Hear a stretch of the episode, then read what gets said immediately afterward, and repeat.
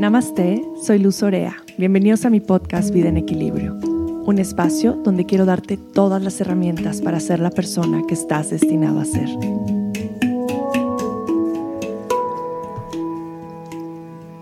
Pues hoy estoy muy honrada y también muy emocionada de tener con nosotros a Jorge Espinosa, eh, mi querido George, que siempre le he dicho George. George es un gran eh, maestro en el camino del yoga y de la vida. Para mí particularmente así lo ha sido durante mi caminar en el yoga.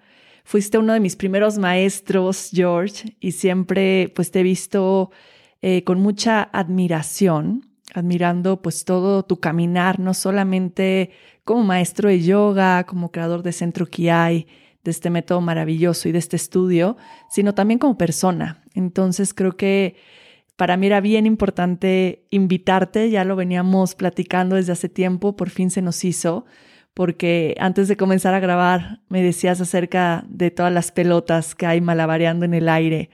Ahorita como, como papá, como esposo, como maestro de yoga y con todos tus proyectos personales, sé que de pronto es difícil poder tener estos espacios, pero qué importante es poder estar aquí y compartir con más personas pues nuestro camino. Así es que hoy me siento muy agradecida de que estés aquí. Bienvenido, querido George. Ay, Dios, qué linda. Eh. De verdad siempre ha sido linda y cada vez veo tu también expansión, tu crecimiento, tu maduración, conforme va pasando el tiempo y obviamente me volteo a ver a mí, ¿no? Y digo, bueno, ¿y tú qué, qué sigue, no? ¿Qué más vas a hacer? ¿Ya vas a hacer tu podcast? ¿Ya vas a hacer este, otra cosa, y justo estaba leyendo, bueno, escuchando uno de tus podcasts, el último, donde hablabas de que pues, no puedes eh, tener como esta idea de que compites con los demás, porque cada quien va compartiendo lo que puede en ese momento y cada quien lleva su propio ritmo. Pero efectivamente sí, pues digamos que me tocó ser uno de los pioneros en el mundo del yoga en México, de mi generación, obviamente antes que yo ya había muchos maestros, yo soy el primero, pero sí, sí, yo empecé teniendo 25 años y arriba de mí había pocas maestras y abajo de mí casi no había nadie. Yo pensaba que yo era el más joven de todos y el único hombre en la práctica de yoga. Y bueno, poco a poquito fue creciendo, pero definitivamente no tiene nada que ver con lo que el yoga ahora ha crecido. Claro. Y me encantaría, George, ahorita que, que empiezas a hablar de eso, platícame un poquito más a fondo, porque es bien interesante y a mí algo que, me encanta y creo que es de mucha inspiración para todos es cuando compartimos nuestras historias. Y creo que, que, que tu historia es, es pues inspiradora en general, pero me encantaría que nos compartieras cómo fue que Jorge Espinosa llega al yoga o cómo el yoga llega a ti. Bueno, la verdad, lo primero que me encanta decir de esto es que mi maestra, que es Rosemary, es como honrar y agradecer a la primera maestra, que obviamente siempre es inolvidable, ¿no? Claro.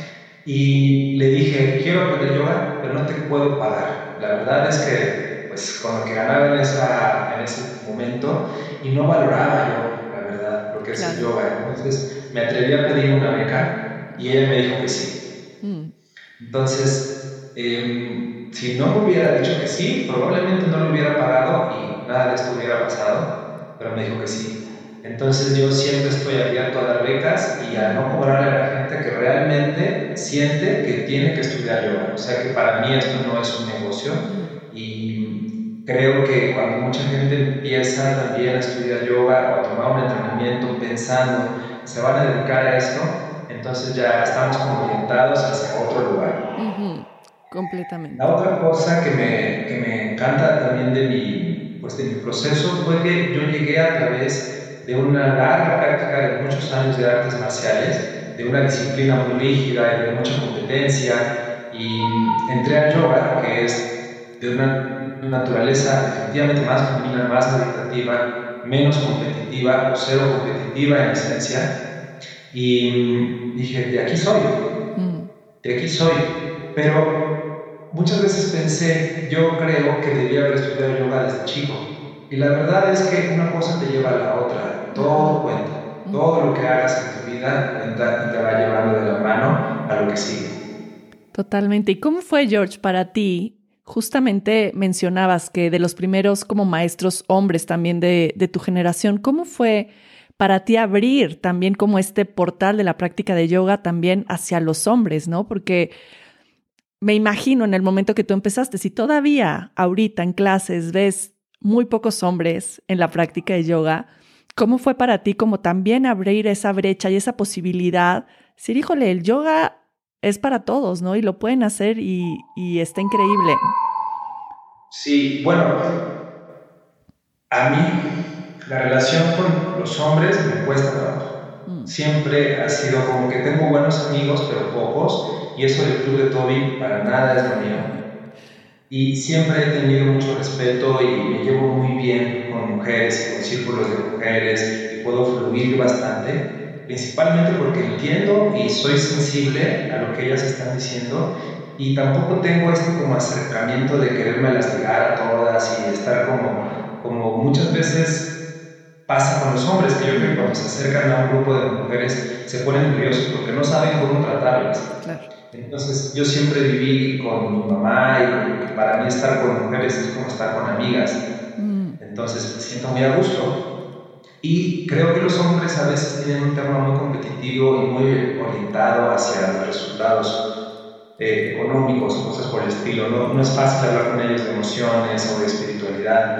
Y pues en este grupo al que yo entré, personas maduras, muy capaces de hablar de filosofía y cosas pues que para mí valían mucho, me encantó. Y así entré y dije, yo quiero estar con ellas todo el tiempo, quiero estudiar yoga todo el tiempo. Y después me dieron ganas de empezar a compartir también el yoga. Y las mujeres eran las únicas que llegaban, no llegaban hombres. Era muy extraño que llegaran. ¿Y a la fecha cómo lo sientes? ¿Sigue siendo extraño? Pues sigue siendo siempre de un grupo de 10 personas, 9 son mujeres o 10 son mujeres y solamente hay un hombre. Entonces cuando llega a venir un hombre, lo volteo a ver y le digo, por favor no te vayas, aquí estás bien, no hay ningún problema, no corres peligro, es el mejor lugar que puede pasar, estar en un grupo de yoga rodeado de mujeres y creciendo por dentro, ¿no? Trabajando en ese nivel, porque creo que es muy difícil trabajar el mundo interno en un grupo de hombres. Completamente.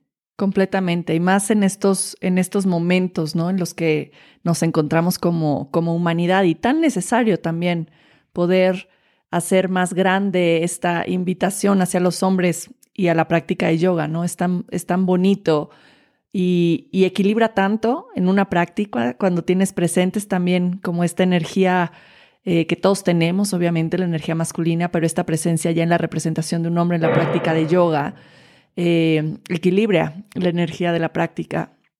Y me parece, me parece bellísimo como cómo lo dices, George, y creo que quienes hayan tenido la fortuna de tomar clases contigo, eh, pues yo creo que, que se quedan, ¿no? Toman una clase contigo y dicen, de, de aquí soy, aquí me quiero quedar, porque lo que compartes pues va mucho más allá de la práctica de yoga.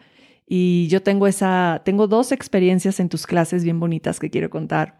Y una fue que mi primer eh, pues drop back, ¿no? Que te vas, estás de pie y te echas hacia atrás el arco, fue contigo una vez que te invité, de los primeros maestros invitados a Yoga Center, fuiste tú. Y me acuerdo que esa sensación de poder confiar tanto en alguien, que es lo que sucede cuando esta relación entre maestro y alumno, ¿no? Que, que pones como tu confianza, porque estás poniendo, pues sí, tu cuerpo, tu presencia, tu energía en, la mano, en las manos de un maestro. Y me acuerdo que siempre me dio mucho miedo eh, echarme para atrás en el arco. Y esa vez me sentí como tan sostenida, con tanto soporte, con tanta confianza que fue súper fácil poder llegar ahí con tu ayuda. Y me dio mucha satisfacción. Me acuerdo que fueron muchos días de lo logré, lo pude hacer. Pero cuánto influye realmente como la presencia del maestro y esta, pues sí, capacidad de soporte que pueden tener. Y luego otra vez en México, cuando estuve viviendo allá, que también tuve la oportunidad de, estar tomando tus clases y de compartir también en tu centro. Eh, me acuerdo que una vez llegué como súper vulnerable a una de tus prácticas y de nuevo me pasó en un arco, que estando contigo y en tu clase, estabas guiándonos de, una manera como muy, muy bella en Ustrasana, en la postura del cabello. Entonces imagínense que estás sentado en tus rodillas, con tus manos en tus talones y el corazón completamente abierto al cielo. Y me acuerdo que fue una de las experiencias más mágicas que he tenido en el yoga porque me puse a llorar, porque me sentí que estaba siendo sostenida por algo mucho más grande. Entonces era como este sostén del universo de Dios, llámenlo como sea, de decir, híjole, esto va como mucho más allá del cuerpo, va mucho más allá de, del sostén del maestro, esto va mucho más allá absolutamente todo. Entonces fue para mí como esta eh, trascendencia, yo creo desde 10 años antes o, o 13 años antes, cuando veniste y sentir como tu soporte como maestro, ¿no? Como mucho más físico y claro, energético, a esa última vez de sentir esta capacidad de ser sostenido por algo como mucho más grande. Son como dos de mis eh, como momentos más, más bonitos y justo han sido, han sido contigo. Entonces creo que para mí esto me, me, me llega a tocar un tema como bien importante en, en el yoga y en cualquier otra práctica que llegamos a compartir como guías y es como esta responsabilidad tan grande que tenemos con, con los alumnos, con las personas que llegan a depositar su confianza con nosotros. Y creo que, que de pronto olvidamos tocar estos temas de responsabilidad o ya hay tantos entrenamientos y teacher trainings que es algo que no se toque, lo cual no se habla y considero que es de las cosas más importantes y de las que más debemos de hablar cuando estás con esta responsabilidad de poder guiar un grupo. Ay, qué tiempos aquellos. Mm. Sí, es verdad. Pues gracias por haberme dado la oportunidad de ir a tu escuela, de darme la oportunidad de estar en tu programa. Y quisiera compartir tres puntos de lo que estábamos diciendo. Uno tiene que ver con el tema de los hombres, que creo que considero que es muy importante que los hombres sepan que a pesar de que no tengamos la flexibilidad que tienen las mujeres, tenemos otros poderes que probablemente a las mujeres les cuesta más trabajo, como el tema de la concentración, por ejemplo. ¿no? La naturaleza de una mujer es multitask, pueden hacer varias cosas a la vez y les cuesta mucho más trabajo concentrarse. En cambio, para nosotros que somos más unidireccionales, es más fácil poner atención y el yoga tiene mucho que ver con eso, de poner atención, de estar concentrados. Por otro lado, como no somos tan flexibles, también eso es cierto, muchos de los hombres se sienten intimidados de una práctica de yoga porque les da pena que no son tan flexibles. Y lo que yo les diría a hombres o a mujeres, no importa que no sean flexibles, que se den cuenta que justo el yoga se trata de invitarte a abrazar todo lo que te da pena de ti. Mm. Que si estás eh, gordo, que si estás tieso, que si eres Em, inseguro, que si lo que sea que te da pena, el yoga es una medicina para que puedas abrazar y empieces a integrar en eso en lugar de mandarlo a la sombra, que finalmente eso es lo que luego nos va a condicionar, ¿cierto? Y con este tema de la responsabilidad que tenemos como maestros y como padres de familia, creo que es súper importante ir poco a poco en esta relación y empezar en, en una etapa en donde somos amigos, de nuestros alumnos. No tomar ese papel de que soy el maestro, porque para eso hay que ganárselo, hay que ganárselo con confianza. Entonces uno llega en esa relación de amistad que es amor, que es eh, no hay compromiso, no hay ningún deber ser, y conforme va pasando el tiempo y tú te ganas la confianza de tu alumno, tal vez tu alumno se acerca contigo y te dice, ¿sabes? Quiero que me enseñes, quiero que seas mi maestro, quiero tomar un curso contigo. Y entonces es muy bonito porque realmente el alumno cree en ti. Mm. Y solamente así el yoga creo que va a ir directo a la relación.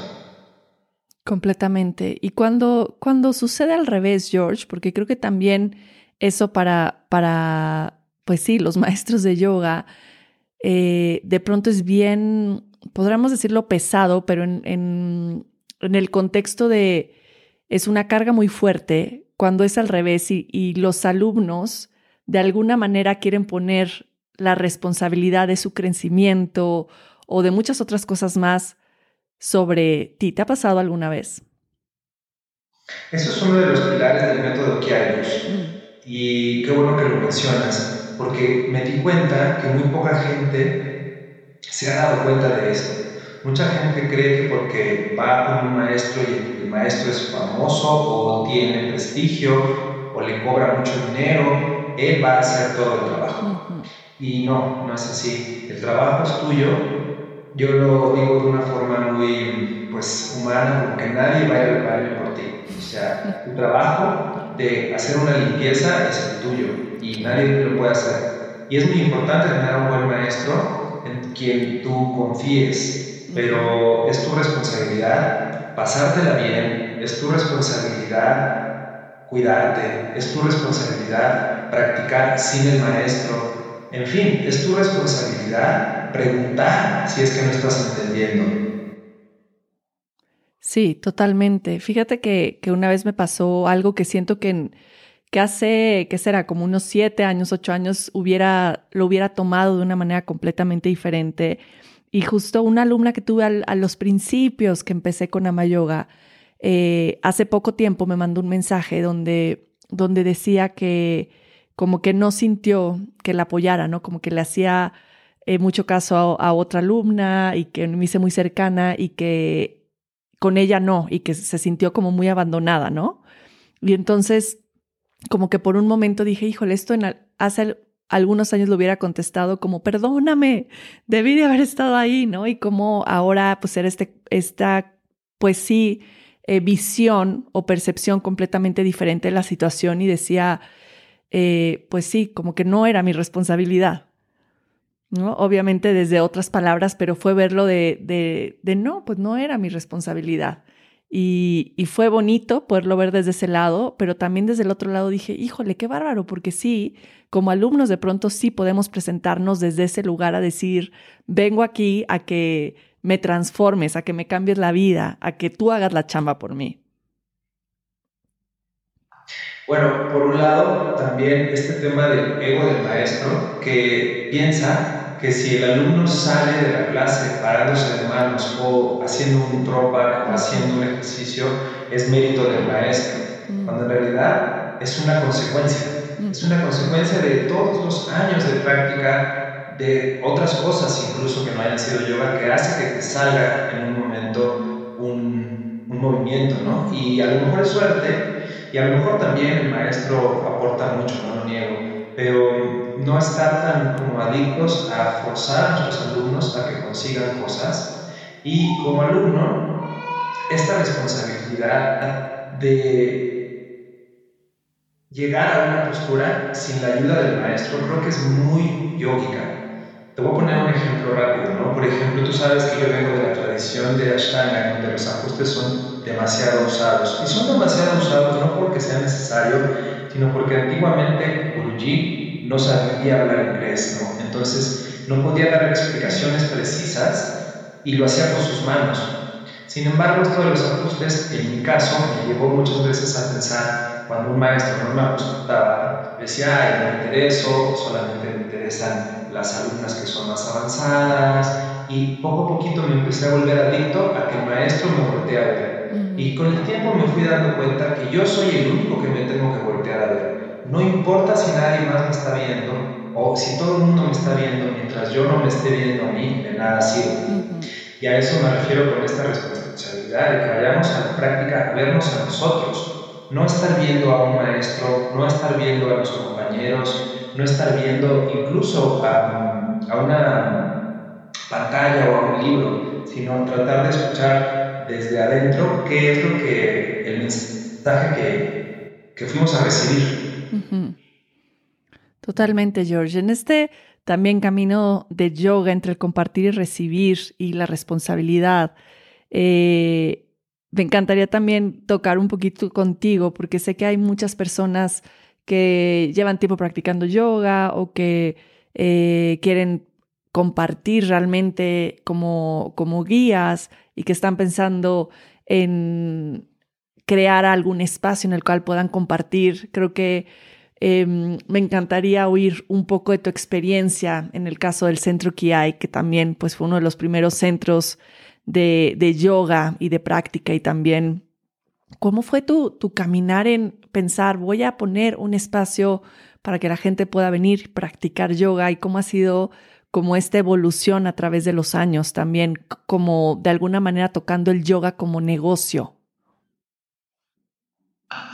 Bueno, primero en mi época los teacher trainings no existían. Nadie tomó un teacher training de mi generación. Simplemente fuimos estudiantes de yoga. Y yo creo que cuando tú eres un estudiante de yoga y practicas yoga y lo llevas a un nivel de calidad, desde ahí, entonces es imposible que el destino no te lleve a dar clases, porque cuando haces algo bien, la gente te pide que les enseñes. Y entonces tú te puedes resistir una vez o dos, pero la tercera lo vas a empezar a hacer.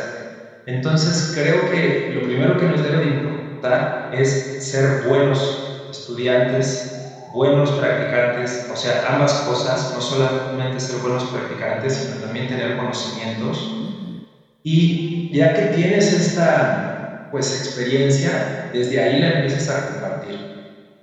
Y yo, la verdad, cuando puse el centro que hay, abrí un centro de artes marciales, porque yo ya tenía mucha experiencia dando clases de artes marciales, y empecé a practicar yoga. No enseñaba yoga. Mi intención, yo le pedí a Dios que me mandara a los mejores maestros y a los mejores alumnos. Esa fue mi intención. Y entonces, por regla, cada maestro que llega a la escuela, yo siempre lo recibo, nunca le digo que no, y aprendo algo de ese maestro. Y he aprendido, la verdad, muchísimo de todos los maestros que han venido. Y empecé a ver que llegaron algunos maestros a dar clases a la escuela, a los cuales también les abrí las puertas, y me empezaba a preocupar un poco que no veía que la escuela tenía una línea, sino que era una escuela donde cada quien enseñaba yoga de la forma que lo sentía. Y yo creía como director que esto no era una buena idea, sin embargo la gente estaba muy acostumbrada a esto, a la diversidad. Y dije, bueno, pues funciona. Así que si les funciona a ellos, pues con eso es suficiente. Si yo pudiera realmente controlar las cosas ahora, a mí me gustaría tener una escuela en donde se enseñe solamente un solo método para que la gente no se, no se confunda y vayan a practicar, no vayan a buscar a un maestro o a una maestra, sino vayan a buscar la práctica, ¿no? Un poquito eso es lo que siento que, que hace falta en el mundo del yoga moderno. Eso me encanta, George. Qué bueno que, que lo mencionas también. Y también ha sido un, un camino de, de mucha perseverancia, ¿verdad? Poder mantener y sostener un, un centro de yoga. ¿Cómo ha sido ese caminar? Bueno, es que sin duda alguna no es para cualquiera tener un centro de yoga, porque no es porque a lo mejor tengas dinero y quieras invertir en un centro y que de ahí eh, pues a lo mejor salgas tablas o a lo mejor pues pueda llegar a ser una cadena de grandes negocios. Simplemente creo que el yoga lo enseña alguien que realmente tiene pasión por el yoga y que no le importa cuánto va a ganar. Y poco a poquito aprendes a administrar la escuela y empieza a fluir, pero no es fácil.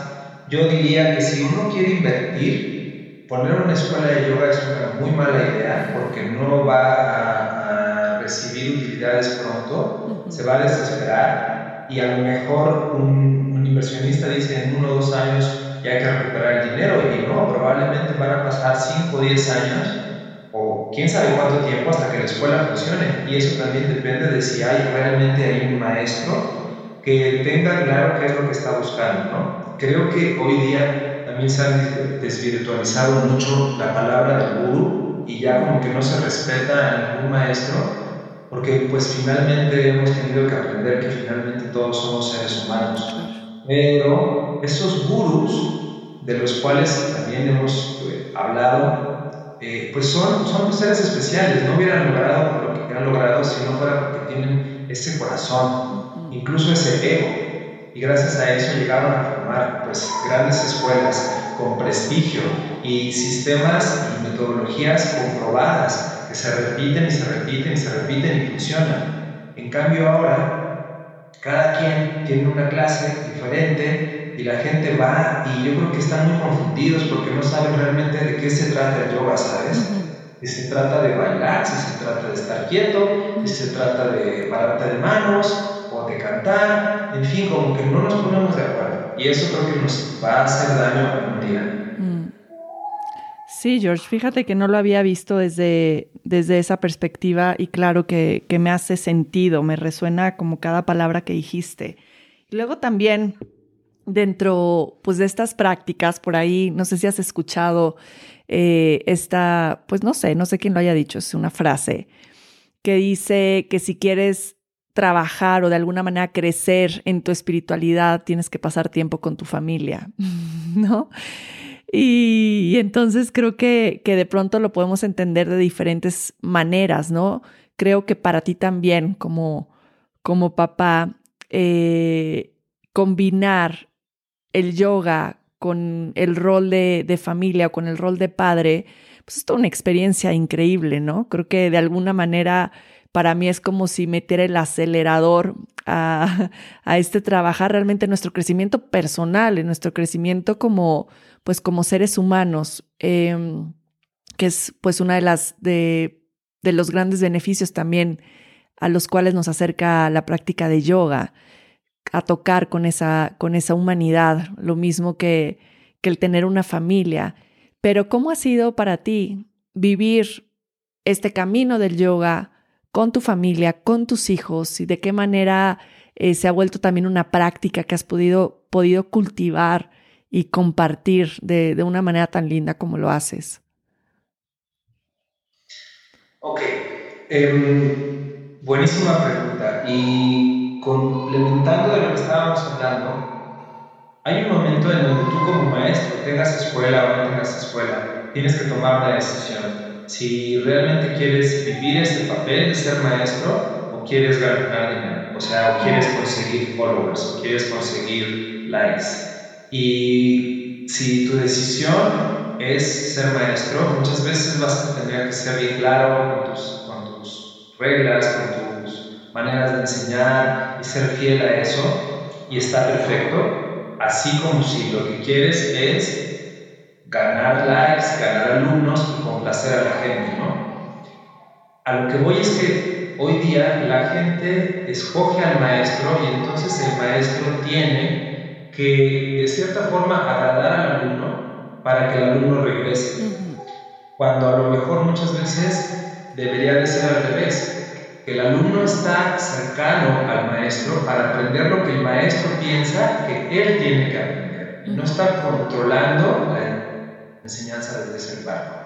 Ahora, a esto le vamos a añadir un problema, que los que nos dedicamos al yoga a tiempo completo, de forma profesional, como es mi caso, y tenemos una familia que mantener que vive del yoga, cómo le hace, ¿no? Y sobre todo cuando es un caso como el mío, que vienes pues realmente de muy abajo y donde nadie te ha regalado nada y todo lo que tienes es gracias a tu trabajo.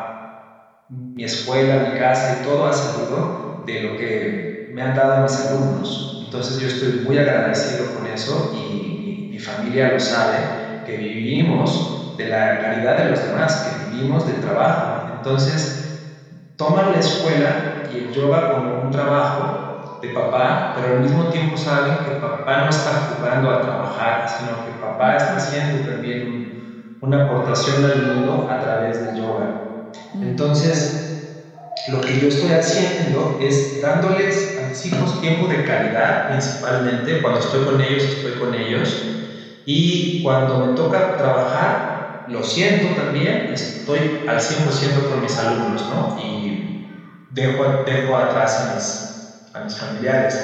Y a veces te baja la culpa y te sientes mal y dices, sí, estoy siendo un mal padre, o no estoy llegando a lo mejor a un festival de mis hijos, o a lo mejor no les estoy dando tiempo de calidad, pero también este es mi Dharma, esto es lo que yo vine a vivir en esta tierra, en este mundo, y ellos también tendrán su propio Dharma.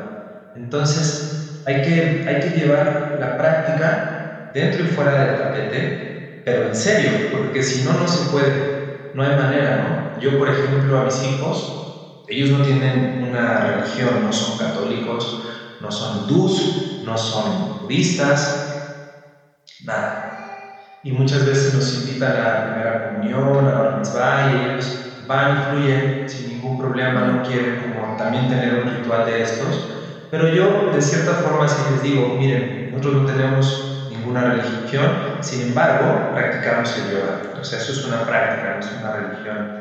Y dentro de un periodo de 7 a 14 años, esos 7 años vamos a practicar rigurosamente. Eso significa que cada vez que yo proponga que vamos a practicar, vamos a practicar. Después de los 14 ya no vamos a negociar porque ya sabemos que las cosas cambian, pero de 7 a 14 vamos a practicarlo. Y les hago también mucho examen de conciencia en base a los llamas, por ejemplo, ¿no? Son los valores de la casa, que no pelees, que no hables de forma violenta, em, que digas la verdad, no importa sea lo que sea, que digas la verdad, que no tomes nada que no sea tuyo y que si lo tomaste aceptes, porque a veces robamos sin querer, o sea, ni siquiera lo podemos decir robar, sino que tomaste algo y te aguantaste. Pero pues confiésalo, sí, sí, fui yo, lo hice. Y por ejemplo, el del Pranacharya, que pues no les puedo realmente hablar de la abstinencia sexual porque ellos no toman, no tienen relaciones, pues les hablo de otro tipo de placeres, ¿no? Como los videojuegos, los dulces, tener un, equilibrio y primero hacer la tarea y luego las diversiones. Y también con el tema de la parígrafa, que es este tema de querer acumular, es algo muy humano, también les digo, ¿para qué quieres más? Ya tienes lo que necesitas. Yo también quisiera tener más, pero tengo lo que necesito. Mm. Me parece, me parece bellísimo, George, que, que, no solamente sea con la práctica física, ¿no? Como le decimos la práctica de asana, sino sea como toda esta, eh, pues también enseñanza a través de, de, los llamas y toda esta teoría, por así llamarlos, que también se comparte a través de la, de la enseñanza del yoga. Eh, de pronto yo siento, George, y me ha pasado que lo veo en tal vez eh, amigas que enseñaban yoga y luego tuvieron a sus hijos y fue como muy difícil poderlo como retomar o seguir como, como esta cuestión de compartir. Creo que, que de pronto podemos pensar que va separado uno del otro, ¿no? O que es difícil poder de alguna manera congeniar tanto tu propia práctica de yoga como el de ser papá o mamá o como el de tener una familia.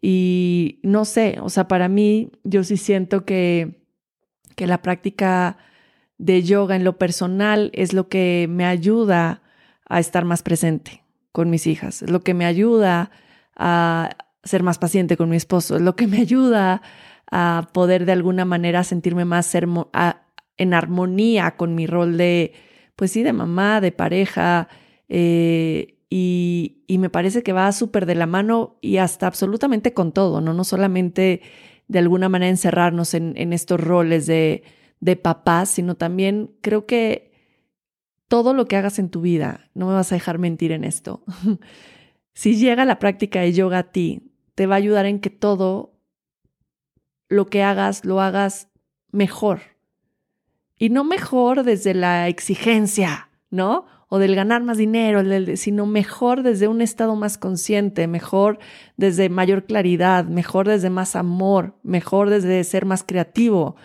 Entonces, eh, yo siento eso, siento que, el yoga llega a expander tu vida, a expander tu visión, a expander tu capacidad de amar, tu capacidad de sentir, tu capacidad de absolutamente todo.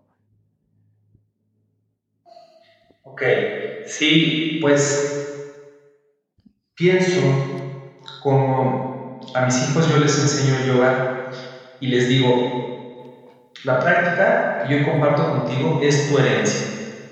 Yo no te voy a heredar una fábrica, yo no te voy a heredar un departamento en Manhattan, yo te voy a heredar una práctica que es una posibilidad más de todas las prácticas que puedas aprender en tu vida para que encuentres equilibrio, encuentres armonía y también encuentres dinero.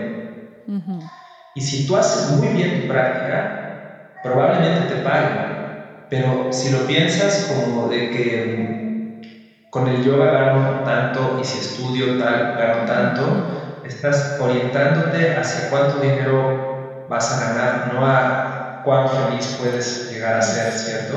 Sí. Entonces, como que los invito a que estén en contacto con esto que es el cuestionamiento de si estoy haciendo lo que me hace feliz o si no lo estoy haciendo y empezar también a ir profundo hacia los cambios que hay que hacer para poder hacerse cargo de, de ser feliz, ¿no? Y no echarle la culpa al hermano, a, a, los papás, desde chiquitos, de que no eres feliz por culpa de alguien más, ¿no? Es, es tu responsabilidad el no aburrirte, es tu responsabilidad el pasártela bien en la escuela, etc. Y creo también que la práctica de yoga va mucho más allá de las posturas, y tú lo sabes. Sin embargo, las posturas, las posturas nos llevaron a ese lugar de claridad. Y lo que pasa con, con la práctica es que sí es muy celosa. Y si dejas de practicar por tus hijos, porque te vas de vacaciones o porque te lastimaste algo en el cuerpo, hay una posibilidad que ya no regreses a practicar nunca. Y si dejas de practicar asanas, también existe la posibilidad que así como llegaste a ese nivel de claridad y de vibración, también lo puedas perder. Mm. Por eso yo recomiendo a la gente que nunca dejen de practicar yoga, o sea, asanas, a pesar de que estén iluminados, a pesar de que tengan 1500 seguidores tengan muchos podcasts y hagan muchas cosas, y nunca dejen la práctica que los llevó a ser lo que hoy son.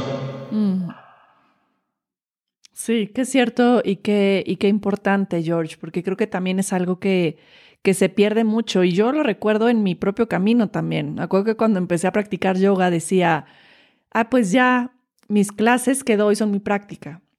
Entonces ya vine a dar clase y ya me estiré un poquito, entonces es mi práctica personal, ¿no? Y para mí era como, como pensar que ya ya estaba practicando. Después entendí que pues era todo lo contrario, ¿no? Cómo, cómo vamos evolucionando. Pero al final, es cierto es recordar cómo llegamos ahí por la misma práctica y cómo seguirla cultivando en el día a día.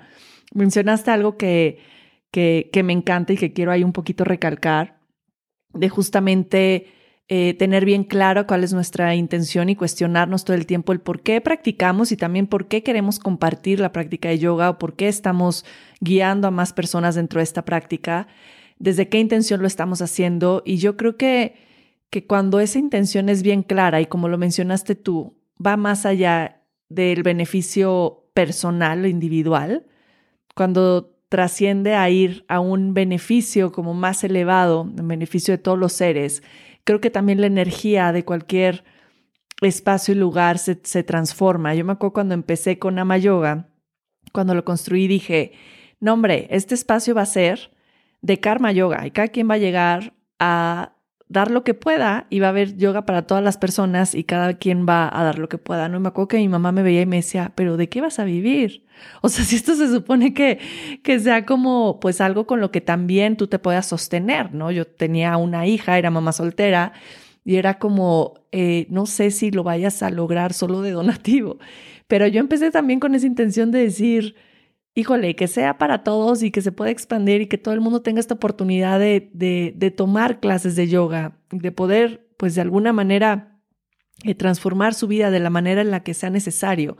Pero pues siempre estuvo clara esa intención de que realmente, más allá de todo, lo más importante era poder compartir algo que para mí había sido una herramienta de sanación y de transformación y que estaba segura que para muchas personas también lo podía hacer. Y, es una de las cosas que veo ahora y digo, por eso aquí sigo al pie del cañón con este centro, lo mismo que, que tú has experimentado, ¿no? Y mucho más en la pandemia, que fue, híjole, continuar y de alguna manera como, como, sí, la resiliencia, ¿no? Decir, aquí estamos y, y podemos continuar más tiempo. ¿Por qué? Pues porque pues hay una intención más grande. Pues Luz, sin duda alguna, el tema de la pandemia a mí me destruyó en muchos sentidos y me hizo renacer y me hizo abrir los ojos a cosas que yo nunca había visto. ¿no? Eh, en esta pandemia, eh, pues todos los ahorros que logré juntar en Muchos años de práctica y de enseñanza que hay se fueron todos. Pero la escuela sigue, sigue de pie porque siento que la escuela lo vale. Y al momento de perder casi todo tu dinero, una cosa salió adelante, quien yo soy en realidad. Mm.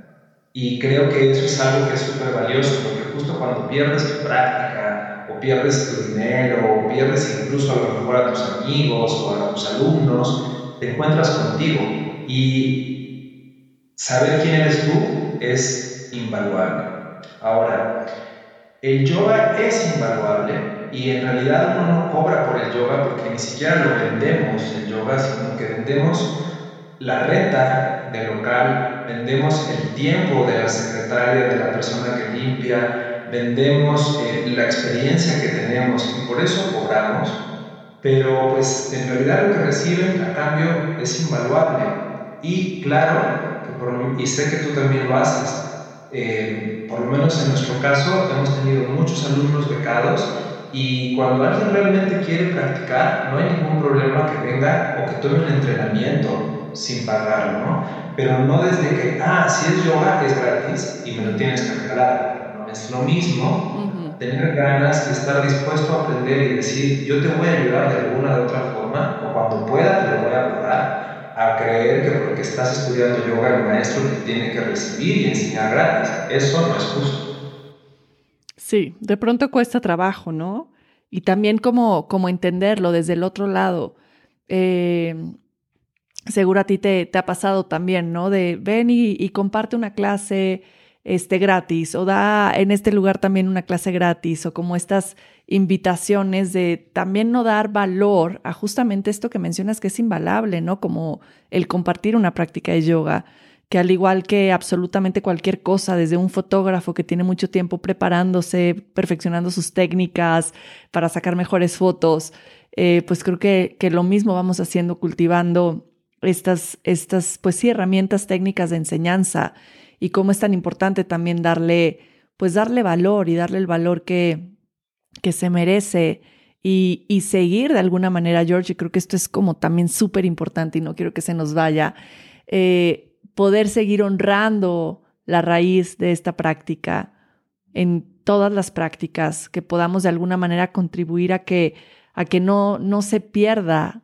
eh, pues, la esencia de la práctica de yoga, que también es algo que, que está empezando a suceder. El otro día me salió un video en Instagram de drunk yoga y me paralicé. Literalmente hacían yoga mientras tomaban alcohol y se ponían a bailar y dije, what the hell. Y... Me, encanta ese punto y eh, Permítame compartir, como, obviamente no nos iba a ir esto para nada, ¿no? porque es complicado, pero el tema de la esencia es tan sutil y es tan difícil que el cerebro se bloquea porque dice, ok, es muy complicado, lo dejo y voy a algo más simple, ¿me entiendes? Entonces, cuando los gurús o los maestros empiezan a compartir la esencia, el cerebro dice, no estoy entendiendo nada, me distraigo, ¿sabes? Porque el cerebro piensa, para entender esto, tenemos que invertir más energía. Y el cerebro piensa, no es necesario. Entonces mucha gente no comparte la esencia o no puede entender la esencia porque lo, lo sienten que es muy elevado, muy complejo y lo dejan atrás. Y muchos maestros también se atoran practicantes con el tema de la sombra, porque dicen, es que este no es congruente yo no soy congruente conmigo, entonces yo no puedo hablar de filosofía. O el maestro que habló de filosofía no es congruente porque habló de filosofía pero en realidad no lo lleva a cabo. Mm. Y yo creo que este juicio no está sirviendo para nada, porque lo que estamos perdiendo es la esencia. Entonces, ¿me expliqué? Igual profundízalo un poquito más. Mira, es muy rápido que la mente entre en esta conclusión del juicio. Es muy rápido la mente rápidamente lo juzga todo y entonces dice, no estoy listo para hablar, o dice, esa persona no debería de hablar. ¿Y qué es lo que pasa? Que entonces perdemos la esencia, perdemos la oportunidad de entender un poco más de esto que ya de por sí es muy complicado y que casi nadie quiere hablar. Por eso los yogis dijeron, vamos a enseñarles a estos americanos, o sea, nosotros, los westerners, el western yoga, un yoga eh, burdo, un yoga externo, donde puedan sudar, donde puedan medir su flexibilidad, donde puedan medir su fuerza, porque no se van a dar cuenta de lo sutil, no lo van a poder valorar, no lo van a poder comprender. Y por eso cuando, cuando el yoga sale de India y llega al otro lado, se vuelve tan materialista, tan comercial. ¿Me explico? Ahora nosotros caemos ahí y de, a partir de ahí empezamos a ir a la India y a rascar y encontrar lo sutil, encontrar la ayurveda, encontrar los sutras, encontrar los mantras y empezamos a encontrar la riqueza. Entonces, si a una persona le gusta tomar alcohol y al momento de estar tomando alcohol se enamora del yoga, cayó. Y entonces poco a poco va a empezar a buscar qué más hay. Un día se va a dar cuenta que está raro estar tomando y haciendo yoga todo el tiempo. Estuvo bien una, dos, tres veces, pero no creo que lo pueda hacer por 10 años, ¿no? Entonces cualquier pretexto que nos traiga el yoga, pues ya es una, una buena idea. Y también se dice que el yoga es un patrimonio cultural. Y yo lo interpreto de esta forma. Como seguramente tú ya sabes, el yoga no tiene 5.000 años, tiene millones de años, no 5.000. 5.000 es la evidencia que tenemos acerca de ciertos muñecos, formas que hemos visto en India de personas practicando yoga de los Vedas, pero en realidad tiene millones de años. Y lo que pasó hace millones de años fue que los practicantes lograron, eh, como estando en un estado muy distinto del que estamos ahora, estar en línea con los dioses, estar en línea con la inteligencia suprema, y bajaron esta información. Y al momento de bajar esta información, de forma telepática, compartían los conocimientos. Y cuando telepáticamente no llegaba, lo hablaban, pero no lo escribían. Y entonces, en poner atención al sonido, se empezaron a transmitir las enseñanzas de forma oral. Y al transmitir las enseñanzas y repetir los mantras, los practicantes lograban tener el entendimiento de la filosofía y de la esencia del yoga. ¿Vamos bien? Después se empezó a perder, hubo una decadencia. Y entonces los maestros empezaron a darse cuenta que los alumnos ya no tenían la misma calidad, ni tampoco los maestros, y entonces desaparecieron. Mm. Y años después empezaron a resurgir, hace apenas 5.000 años. Y entonces como, que estamos como, como un arqueólogo excavando para recuperar toda esta riqueza que se perdió a lo largo del tiempo y que a través de la práctica, poco a poquito, empezamos a entender cuando los maestros en el yoga dicen Om Namah Shivaya, o sea, ¿cómo que quiso decir? Que yo soy conciencia. ¿Qué quiere decir que yo soy conciencia? Pues quiere decir que tú y yo somos lo mismo, porque lo único que somos tú y yo somos conciencia. Y lo podríamos llegar a decir un poquito más eh, a nivel espiritual, pues somos Dios, somos vibración, somos todo. Y desde ese lugar creo que es mucho más fácil disfrutar de la vida curarse de lo que te enfermas y desbloquear todas las cosas que tú mismo pusiste sin darte cuenta. Wow, mm. George, nos hiciste ir ahora sí hasta los, los orígenes. Qué bonito es escucharlo así. Oye, y dime algo, porque vamos a ir cerrando. Los dos tenemos niños que recoger. Pero me encantaría, George, que, que me pudieras, esta es una de las preguntas que hago siempre al final de podcast, donde les pregunto cómo encuentran el equilibrio en su vida. Tú, Jorge, ¿cómo encuentras el equilibrio en tu día a día, en la cotidianidad? Ok. El, el equilibrio para mí es estar bien es hacer todo lo que necesito hacer para estar bien, ya sea descansar o divertirme o darme un pequeño eh, caminata por el bosque, ahora que vivo en el bosque, o también trabajar, trabajar me hace bien. Entonces, como tener claro qué es lo que a mí me hace bien. Ahora, a veces, por ejemplo, trabajar, en este caso dar clases de yoga, me hace bien, pero si trabajo mucho, me salgo de equilibrio y entonces digo, tengo que bajar solo un poquito, como bajarle dos rayas a la cantidad de clases o de trabajo que estoy haciendo, porque si no ya me empieza a hacer daño, ¿no? Y, por ejemplo, hablando en este caso, yo sé que tú no tomas y te felicito, pero yo sé que la mayoría de las personas que nos oyen sí toman, aunque sea un poquito, ¿no? Entonces, si eso les hace sentir bien, que no se sientan como que, ah, para estar bien tengo que dejar de tomar. Pero si te das cuenta que estás tomando más de la cuenta y que eso no te hace estar bien, entonces haz menos. Pero que te escuches a ti. Porque cuando tratas de ser como los demás, como tienes un líder de opinión, admiras a alguien y quieres ser como los demás y dejas de ser tú, entonces ya te metiste en un gran problema donde no vas a estar bien. La mejor forma de estar bien es volteando a ver quién eres tú y qué es lo que tú quieres hacer y escucharte a ti y aprender de la experiencia esa, digamos, dosis, si es demasiada o es muy poca. Si tienes a lo mejor que hacer menos posturas o tienes que hacer más posturas.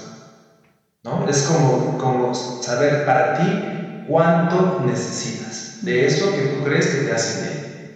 Y el, el nombre de mi práctica, que se llama Kiai Yoga, Ki es poder, porque para poder estar bien necesitas tener fuerza, necesitas tener poder, y el poder está dentro, nunca está afuera. Entonces voltear, voltear más hacia adentro, voltear más hacia adentro y buscar que lo que hay dentro de ti, ese poder, se manifieste para el bienestar tuyo en primer lugar y entonces también empiezas a buscar cómo manifestar el bienestar tus hijos, de tu pareja, de tus alumnos, pero poniéndote en primer lugar, lo cual no es fácil.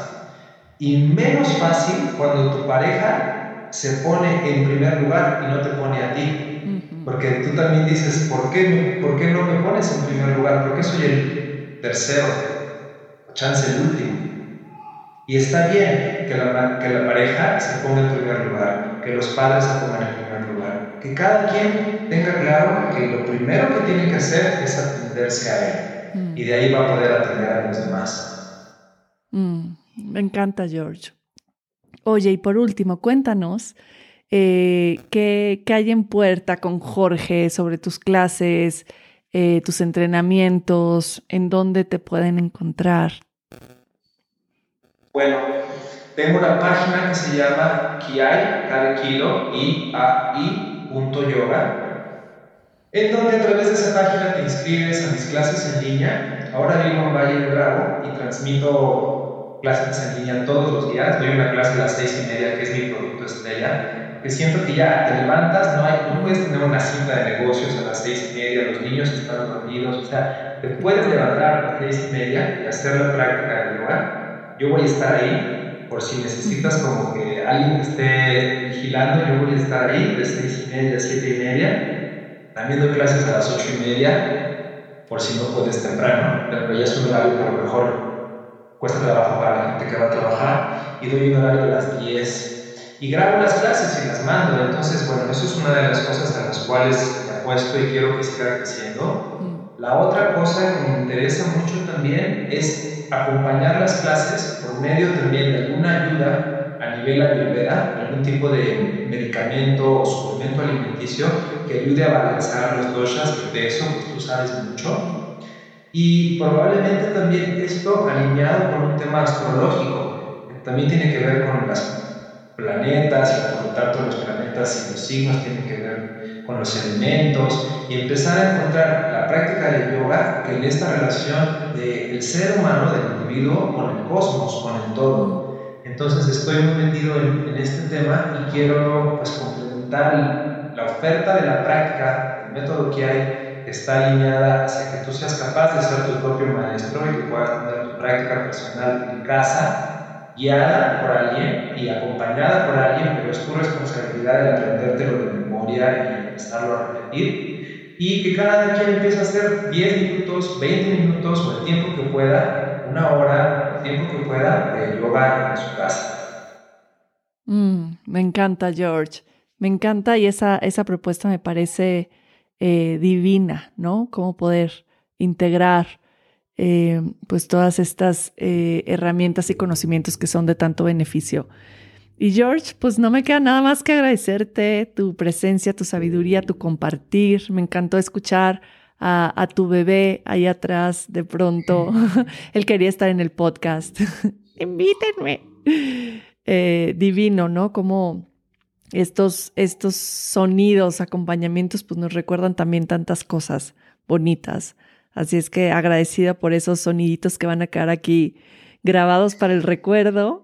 Y, y, nada, gracias, gracias por todo lo que, lo que compartes, lo que eres, por esta gran semilla que has sembrado y, y por cómo vas nutriendo y alimentando este, este compartir, que sé que ha sido de beneficio para muchas personas, incluyéndome a mí. Y no me queda nada más que agradecerte, mi querido George, por estar, por ser, por compartir y bueno, por este también acompañamiento que hemos tenido, ¿no? Aún en la distancia y de pronto estamos conectados y compartiendo un poco de, de, nuestra vida, siempre con esta, eh, pues sí, mm, agradecimiento y al mismo tiempo, pues con esta en, entrega a podernos compartir y de alguna manera sostener como pues comunidad de yoga, ¿no? Como lo que somos. Sin duda, Luz. Siempre cuentas y contarás conmigo. Y por un lado, pues soy testigo de ver a una luz mucho más chica. Este, me acuerdo, veo fotos y ella está chiquita. Y, y bueno, y ver ahora a una digo, que sigue siendo muy joven, pero una, una mujer, ¿no? una mujer madura, una mujer grande, y, claro que veo tu evolución y la respeto y la honro muchísimo, mm. pero pues siempre ha sido, ya, ya siempre ha sido y siempre vas a ser la misma, por otro lado, ¿no? Y así como tú también me doy cuenta que hay muchas otras eh, maestras que también empezaron contigo y yo escucho como la gente hoy habla como hablaban los maestros. Mm. Hoy todos somos sabios, mm. hoy todos tenemos mucho que decir y eso pues me da mucho gusto porque antes no pasaba y ojalá que realmente podamos hacer algo bueno con todo esto que hoy sabemos. Que así sea, mi George. Gracias infinitas por estar aquí. También les voy a dejar toda la información de de Jorge, ahí en la información del, del podcast en Spotify y en podcast de Apple. Gracias por estar aquí, gracias por escucharnos. Satnam.